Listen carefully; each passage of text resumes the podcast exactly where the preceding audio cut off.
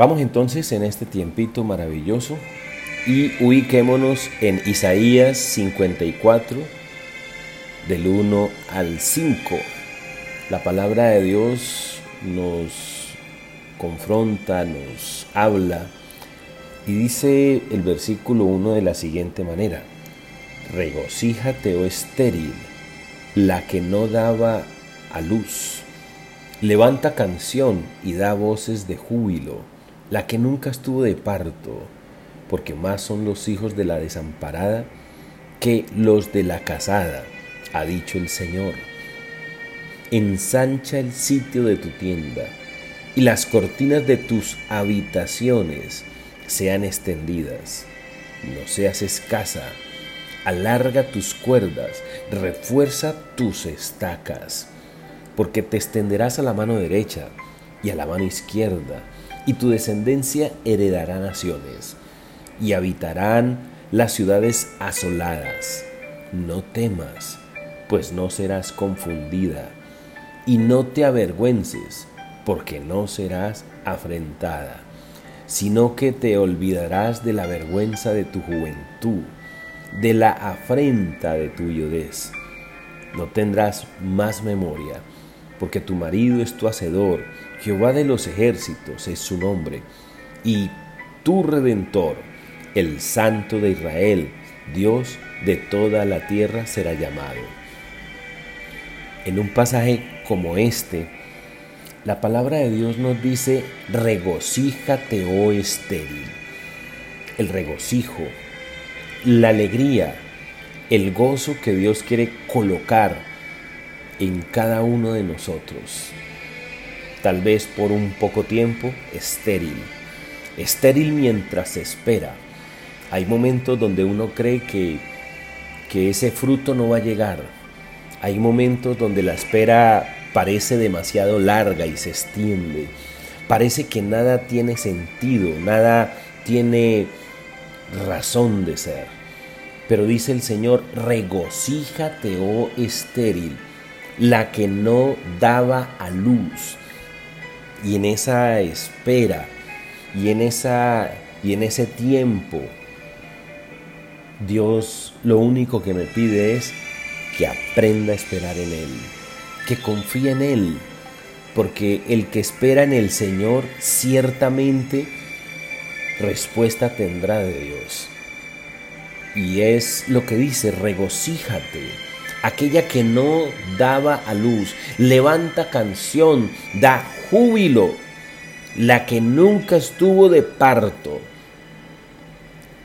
aquella persona que en un momento dado, eh, por cualquier circunstancia, por cualquier cosa que esté ocurriendo, pasando, Dios es bueno, Dios es justo, Dios es fiel, Dios está con nosotros.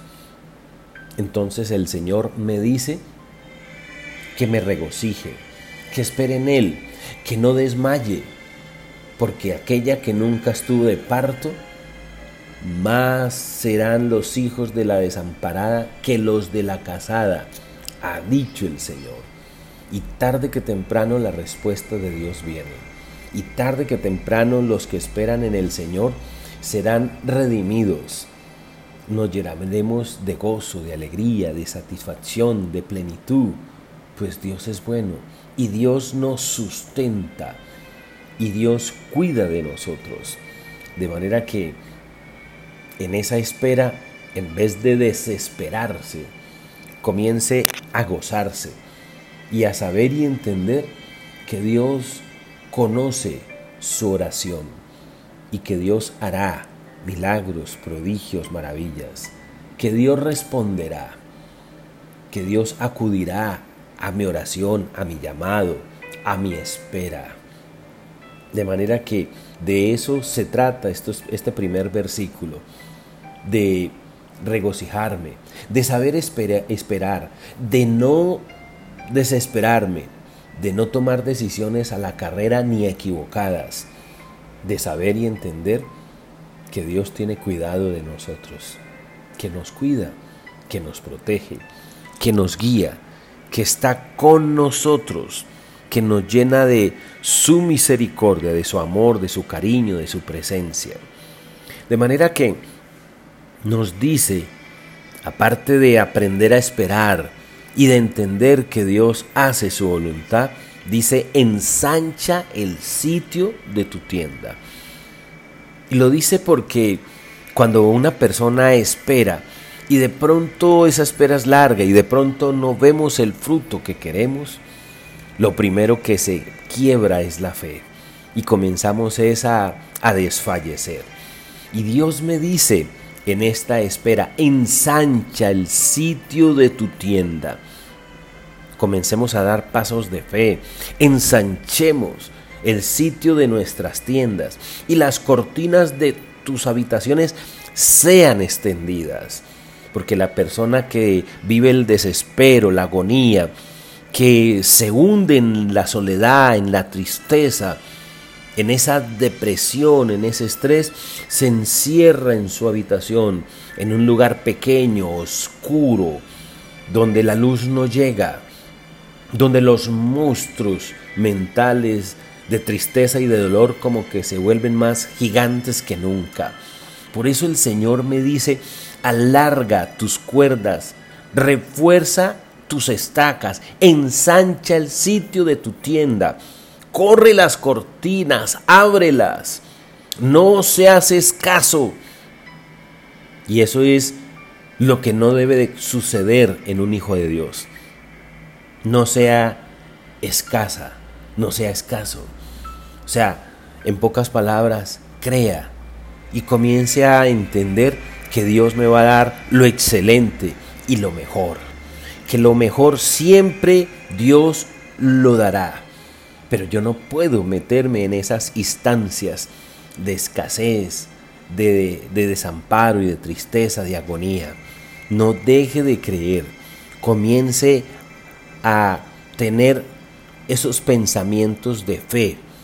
Porque crea lo que si hay algo que atrae los milagros a su vida, es un pensamiento de fe. Es comenzar a pronunciarse con palabras de fe para el que cree todo es posible, lo dice el Señor. De manera que no sea escaso, no comience a pensar como mendigo, no agache la cabeza mirando al suelo, mirando solamente las piedras del camino, con ese espíritu de derrota, de fracaso, de escasez y de tristeza. Eso es lo que no quiere Dios para mi vida. Lo que Dios quiere es que usted no sea escaso. Alarga tus cuerdas, refuerza tus estacas. De eso se trata. De que yo tengo que extenderme, de que yo tengo que creer que aunque este momento tal vez será pequeño, tal vez no sea tan grande como queramos que sea, va a ser grande porque Dios está con nosotros, porque Dios cuidará de nosotros. De manera que le invito para eso.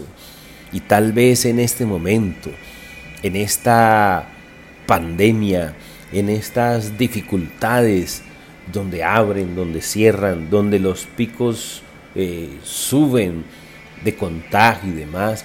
Y a veces la gente se llena de temor, de inseguridad. Pero dice el Señor, ensancha el sitio de tu tienda y las cortinas de tus habitaciones sean extendidas.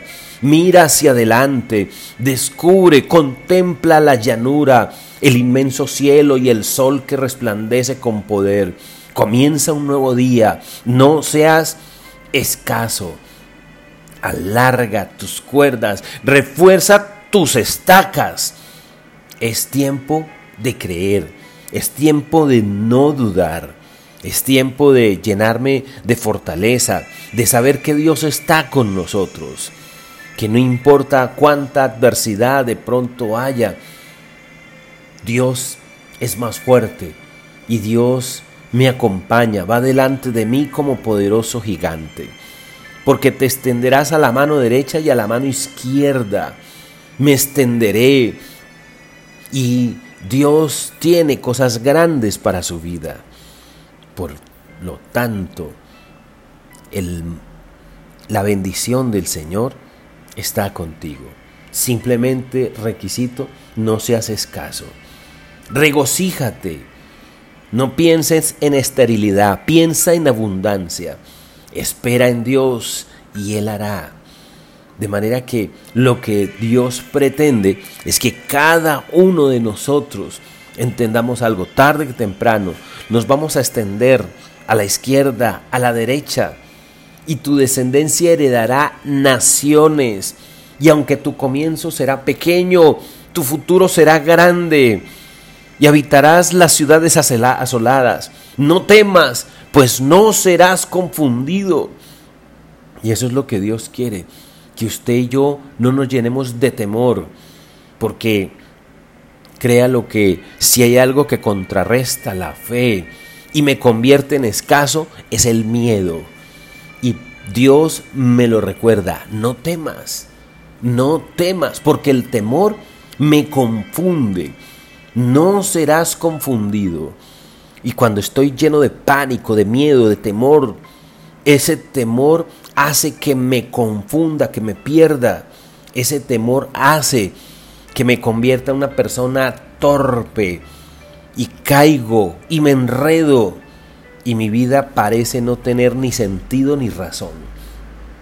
No se deje confundir. Dios me escogió, le escogió, le puso nombre. Dios me hizo para ser grande, para volar alto, no para vivir en instancias de dolor, de fracaso, de tristeza, de ninguna manera. Y tal vez estás pasando por esos momentos dolorosos, tristes, pero no temas, no seas escaso. Esto pasará, mañana será otro día. Y después de una larga noche comienza un nuevo día. De manera que le invito para que no sea confundido personas con miedo se llenan de confusión y esa confusión hace que yo definitivamente frene mi vida y me estanque, me convierta en nada. Dios lo que menos quiere es confundirme. La palabra de Dios lo dice claramente. Dios no es confusión, Dios es verdad, Dios es claridad. De manera que lo mejor es estar siempre en la presencia de Dios. Y Dios traerá lucidez y bendición. Y cuando una persona está llena de temor, y cuando una persona está confundida, entonces comienza a avergonzarse y se avergüenza de lo que es, de lo que tiene, y comienza a a minimizarse, a tenerse en poco, se reduce a nada. Porque esos elementos, el miedo, la confusión, trae ese hijo llamado vergüenza. Dios no quiere que usted experimente la vergüenza, todo lo contrario. Si hay algo que Dios quiere es lo que dice el versículo 1. Lo primero, regocíjate entendiendo que soy su creación, el diseño de Dios. Y lo que menos puedo sentir y experimentar es vergüenza. No sienta vergüenza, porque no serás afrentada.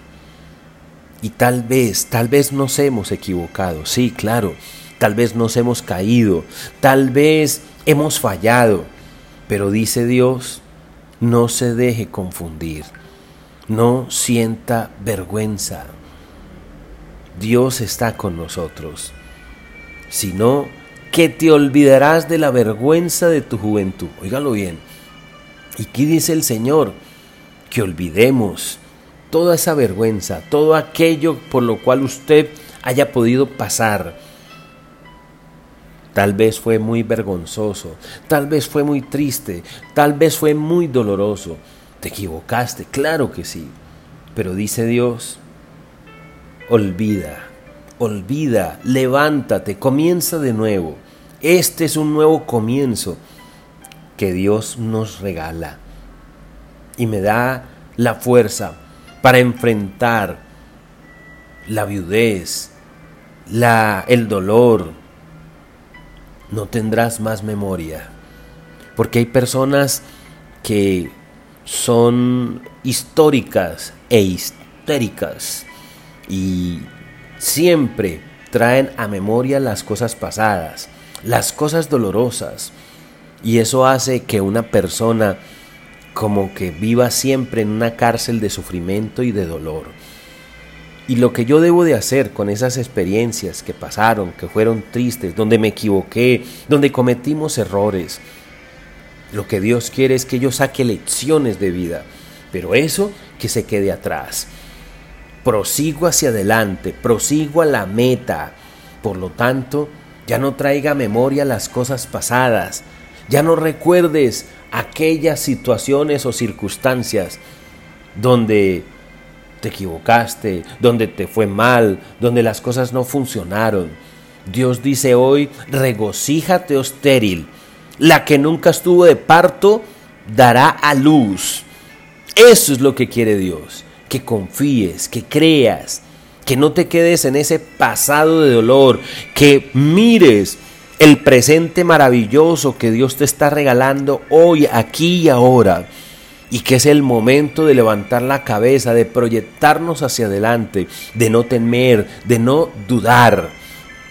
Porque tu marido es tu hacedor, porque el Señor está con nosotros, porque Dios me sustenta, Dios sustenta mi suerte y Él todos los días me sale al encuentro para bendecirme, para guardarme, para cuidar mi vida. El Señor de los ejércitos es su nombre, es mi redentor, es su redentor, el Santo de Israel, el Dios de toda la tierra. Ese es el que está con usted, conmigo el dueño del oro, de la plata, el Señor de señores. Ese es el que está con nosotros, el que nunca me abandonará. Aunque mi padre y mi madre me dejaren, con todo eso el Señor me recogerá. Por lo tanto, lo que tiene que haber en mi corazón es regocijo, alegría, fruto y luz voy a dar. Es el momento entonces para creer. Y tal vez, como dice este versículo, el versículo 8, con un poco de ira escondí mi rostro de ti por un momento, pero con misericordia eterna tendré compasión de ti, dijo el Señor. Y es cierto, claro, hemos vivido la disciplina. En nuestros errores también Dios nos disciplina y Dios Mm, saca su varita para formarnos, para moldearnos, para tratarnos. El trato de Dios es algo que, que siempre estará allí. Su amor, su cariño, su compañía, pero también su trato, también su formación. Un poco de ira, un poco de dolor. ¿Lo hemos sentido? Claro que sí, pero es solo un poco y dice el versículo número 17, ninguna arma forjada contra ti prosperará. Y claro, advierte el Señor, hay adversarios, hay enemigos, hay gente que quiere hacerte tropezar, que quiere hacerte caer. Pero cuando yo creo en el Señor, cuando estoy convencido de que el Señor es el Señor de mi vida y que nada me faltará.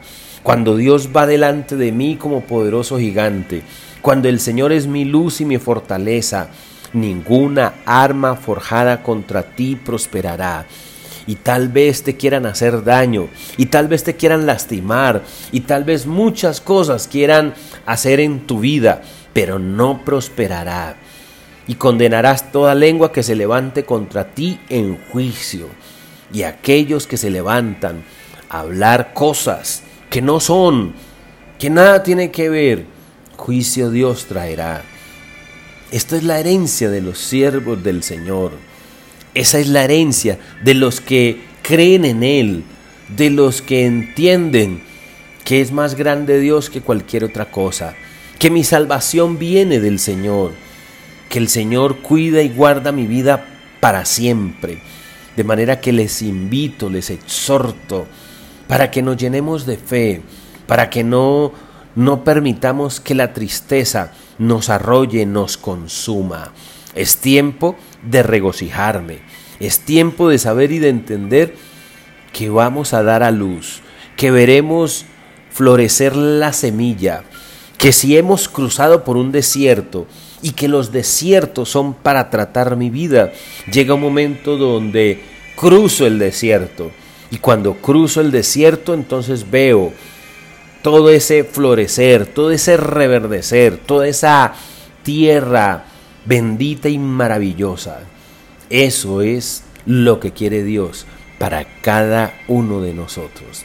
De manera que le invito para que se aferre a estos versículos y no se deje consumir con miedo, ni inseguridad, ni temor, para que todo lo contrario consolide su fe, se fortalezca en fe y crea. Y no dude, para que usted no se llene de duda, para que no se confunda, para que no tema, para que entienda que Dios está con nosotros, el Todopoderoso, el Señor de señores, el aquel que disipa toda oscuridad y trae su luz a mi vida.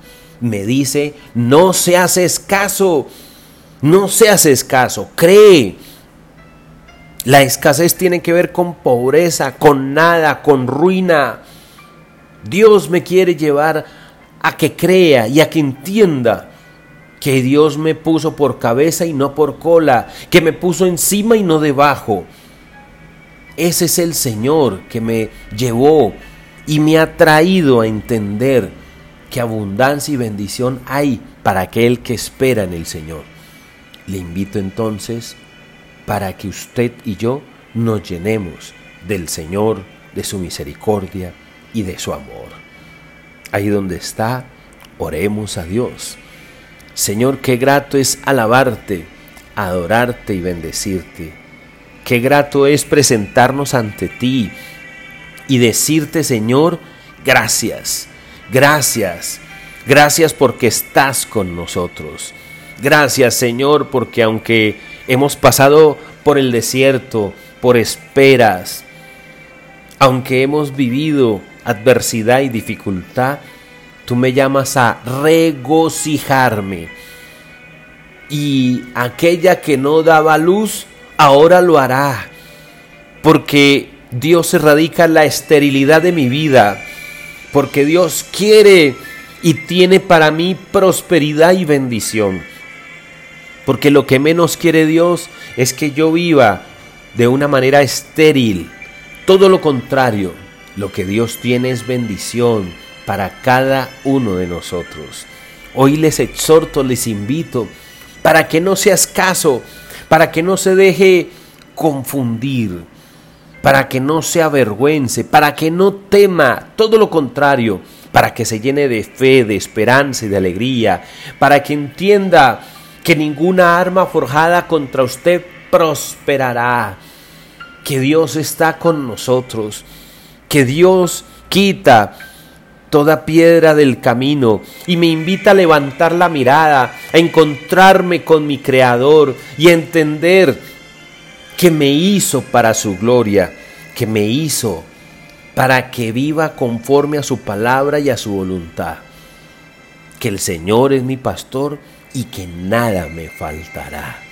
Gracias Señor, porque estás con nosotros y tu bendición y tu misericordia es para siempre.